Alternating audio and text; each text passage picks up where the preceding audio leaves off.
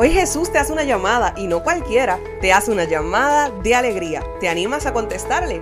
Sean bienvenidos a este podcast donde comunicamos la alegría de ser hijos de Dios. No te olvides de compartir este episodio y quedarte hasta el final. ¡Ánimo que se puede!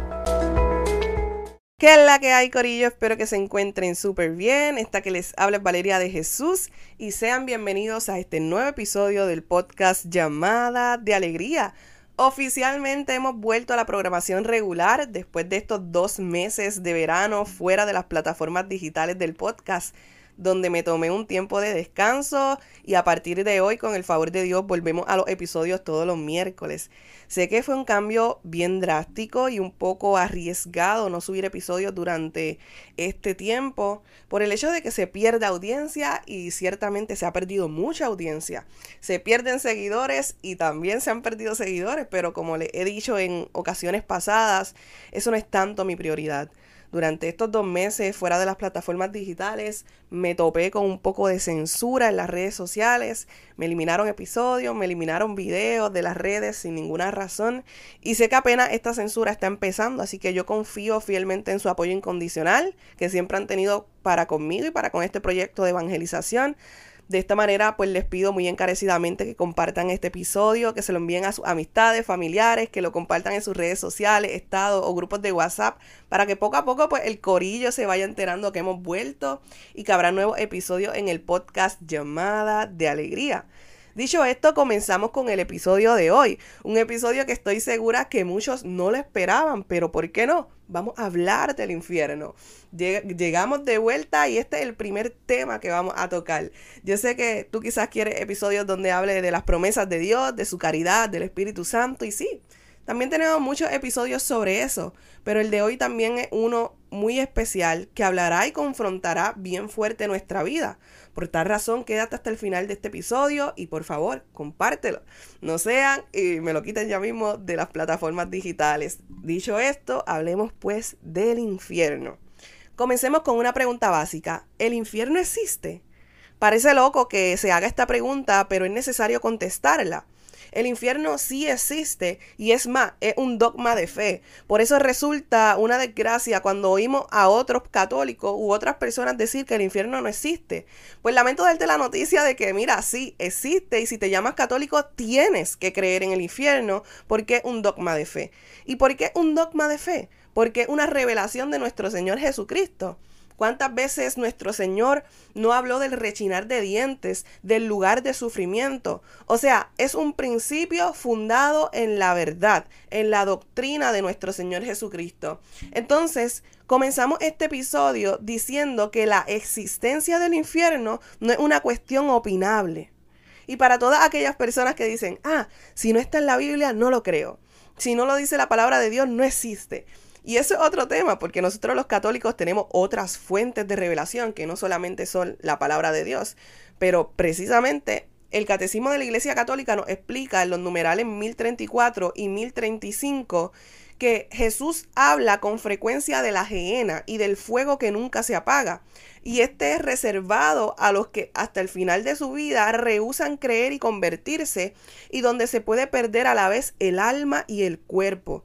Jesús anuncia en términos graves que enviará a sus ángeles que recogerán a todos los autores de iniquidad y los arrojarán al horno ardiendo y que pronunciará la condenación. Alejaos de mí, malditos, al fuego eterno. Y todo esto lo podemos leer explícitamente en el Evangelio de Mateo y en el Evangelio de Marcos. Y es que la enseñanza de la iglesia afirma la existencia del infierno y su eternidad. Las almas de los que mueren en estado de pecado mortal descienden a los infiernos inmediatamente después de la muerte y allí sufren las penas del infierno, el fuego eterno. Pero ¿en qué consiste la pena del infierno? La pena principal del infierno consiste en la separación eterna de Dios, en quien únicamente puede tener el hombre la vida y la felicidad para la que ha sido creado y a la que aspira.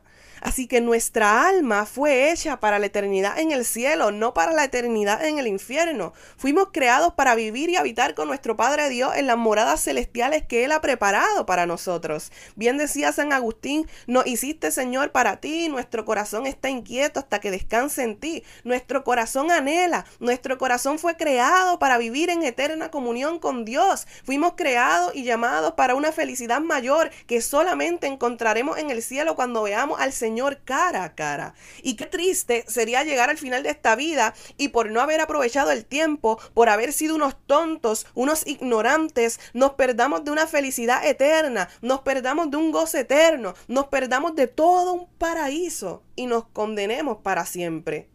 Porque ese no es el fin último del hombre. El fin último del hombre es Dios es encontrarse con su Creador, es encontrarse con su amado, encontrarse con Cristo y vivir con Él para siempre. Eso quiere Dios de nosotros. Dios quiere nuestra salvación y no nuestra condenación. Él quiere que ninguno de nosotros perezcamos, sino que lleguemos al conocimiento de la verdad. Dios quiere que todos se salven y que ninguno se pierda. Dios quiere que al final de esta vida todos estemos con Él. Eso quiere Dios. Entonces, ¿qué tú quieres? Esa es la pregunta del episodio de hoy. ¿Qué tú quieres? Porque ya sabemos lo que Dios quiere. Dios quiere tu salvación. Pero ¿qué tú quieres para tu alma? Porque Dios no predestina a nadie al infierno. Nadie fue hecho para el infierno. Todos fuimos hechos para el cielo. Quien está en el infierno es por cuenta propia. Y suena fuerte, pero así es. Por cuenta propia. Si yo no cambio de vida, si yo no dejo una situación de pecado, pues ¿qué es lo que me espera? Entonces, yo creo que lo peor de esto es preguntarnos, ¿valdrá la pena sufrir una eternidad en el infierno, el castigo más grande en el infierno y saber que yo estoy ahí por culpa propia? En una ocasión escuché algo que me estremeció y decía, al infierno van las personas que quieren ir, aquellas personas que con sus pecados o con su religión a su manera eligieron estar ahí. Entonces, quiero librarme del fuego del infierno. ¿Quieres librarte del fuego del infierno? Pues mira, estás a tiempo. Estás a tiempo en esta vida. Estoy a tiempo de confesarme, de reconciliarme con Dios, de tener un cambio radical de vida. En una ocasión escuché a un hermano de los heraldos del Evangelio decir, imagínense que llega un ángel a las puertas del infierno y dijese a todos los que están ahí padeciendo y sufriendo, todos aquí tienen una hora para confesarse.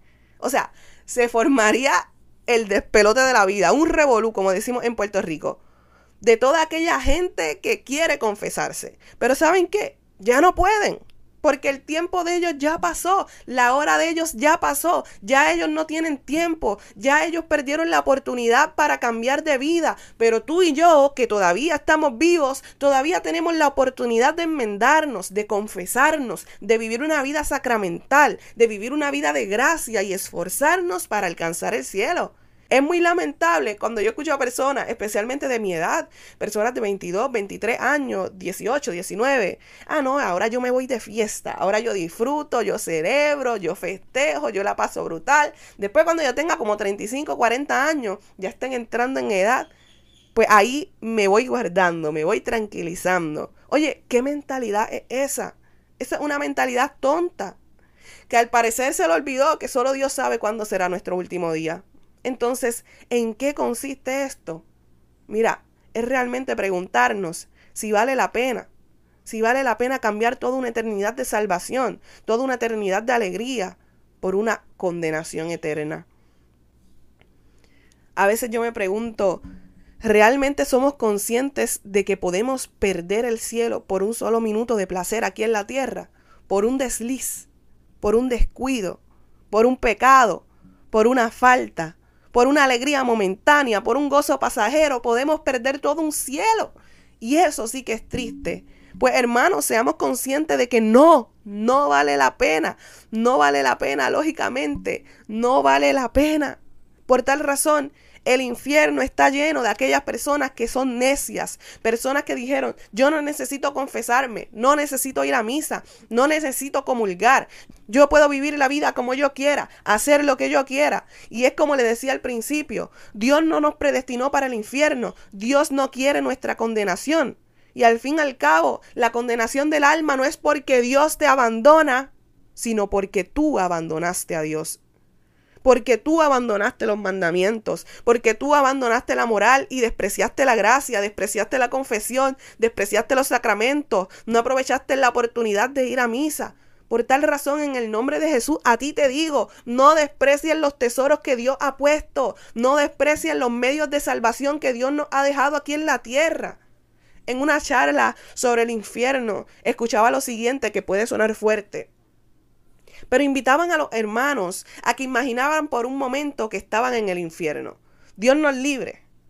Pero ellos decían, imagina que estás en el infierno y te das cuenta allí qué pecado te llevó a ese lugar. Te das cuenta de la razón por la que estás en ese lugar. Ellos invitaban a que imaginara a aquella persona que te llevó a caer en el pecado, la excusa que diste para no asistir a misa, la fiesta a la que fuiste, los bailes inmorales que hiciste, la música inmoral que bailaste, que escuchaste, que te llevó a caer en pecado. Y ellos decían, pues mira, hoy te invitamos a que dejes esas personas, a que dejes esas amistades, a que te alejes de esas conductas, a que te alejes de esas circunstancias que te alejan por consiguiente de la gracia de Dios. Que dejes, te separes, cortes de raíz con todo lo que te está llevando por caminos de muerte, por caminos de perdición y comiences a vivir una vida de gracia. Quisiera culminar este episodio citando el numeral 1036 del Catecismo que dice, las afirmaciones de la escritura y las enseñanzas de la iglesia a propósito del infierno son un llamamiento a la responsabilidad con la que el hombre debe usar de su libertad en relación con su destino eterno. Constituyen al mismo tiempo un llamamiento apremiante a la conversión. Oye iglesia, como no sabemos ni el día ni la hora, es necesario, según el consejo del Señor, estar continuamente en vela para que así, terminada la única carrera que es nuestra vida en la tierra, merezcamos entrar con Él en la boda y ser contados entre los santos y no nos manden a ir como siervos malos y perezosos al fuego eterno, a las tinieblas exteriores, donde habrá llanto y rechinar de dientes. Y asimismo nosotros lo pedimos en la Eucaristía. En la plegaria eucarística, el sacerdote dice, acepta Señor en tu bondad esta ofrenda de tus siervos y de toda tu familia santa. Ordena en tu paz nuestros días, líbranos de la condenación eterna y cuéntanos entre tus elegidos. Qué mayor alegría para nuestra alma que al final de nuestros días, llegada nuestra muerte, el Señor pueda contarnos entre sus elegidos. El Señor pueda llamarnos por nuestro nombre y decir, Toma tu corona, pues te la has ganado. Solo imagínense por un momento estar en el cielo con Jesús, con María, con todos los santos, con los mártires, con los ángeles, con los arcángeles, con absolutamente toda la corte celestial. Eso es posible. Pero si queremos lograrlo, si queremos llegar, tenemos que trabajar desde ahora para poder algún día llegar allí y gozar de la eternidad en el cielo. Sé que a veces es raro que se hable del infierno explícitamente y a muchas personas no les gusta que le hablen del infierno. Oye, Corillo, pero es necesario. ¿Cómo vamos a ser conscientes de su realidad, de su crueldad, de la infelicidad y tortura que allí se vive si no se nos enseña? Asimismo, también es necesario que se nos hable del cielo, de todo el paraíso, la alegría, la paz, la visión beatífica que allí se vive. Todas estas cosas son realidades de nuestra fe que son importantes que conozcamos y nos eduquemos para que no seamos engañados por cualquier otra persona o doctrina que diga lo contrario. El infierno es real, pero el cielo también. Y mientras estamos vivos, hay esperanza de cielo. Mientras estamos aquí en la tierra, hay oportunidad de arrepentirnos, de volver a comenzar, de seguir intentando, de no quitarnos y de trabajar para llegar al cielo. Porque si hay esperanza, porque llegar al cielo sí es posible. Y yo no sé tú, pero yo me muero por llegar. Oye, que a veces siento que se me hace imposible, claro que sí, que a veces siento que no puedo, que a veces me siento bien miserable. Oye, no lo niego, pero espero con todas mis fuerzas poder llegar y también poder encontrarte a ti Así que como dice el Evangelio de Mateo, entrad por la puerta estrecha, porque ancha es la puerta y espacioso el camino que lleva a la perdición, y son muchos los que entran por ella, mas que estrecha es la puerta y que angosto el camino que lleva a la vida, y pocos son los que la encuentran. Que Dios nos conceda la gracia de perseverar hasta el final y que podamos gozar de la eternidad celestial que Él nos ha prometido. No te olvides de buscar la página del podcast en las redes sociales y compartir este episodio con tus amistades, familiares y hermanos en la fe para que el mensaje de salvación llegue al mundo entero. Será hasta el próximo miércoles. Oren por mí, que yo oraré por ustedes. Carlo Acutis ruega por nosotros. Ánimo, que se puede. Irradia a Cristo donde quiera que vayas y no te olvides que tienes una llamada de alegría.